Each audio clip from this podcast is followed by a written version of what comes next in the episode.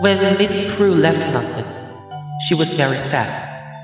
Sara was very sad too, but she did not cry.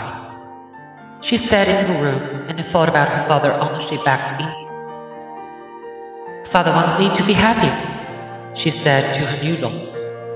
I love him very much and I want to be a good daughter, so I must be happy.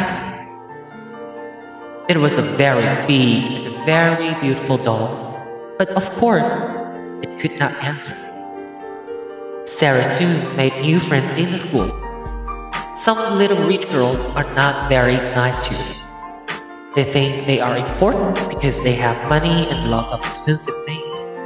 But Sara was different. She liked beautiful dresses and dolls, but she was more interested in people and books and telling stories.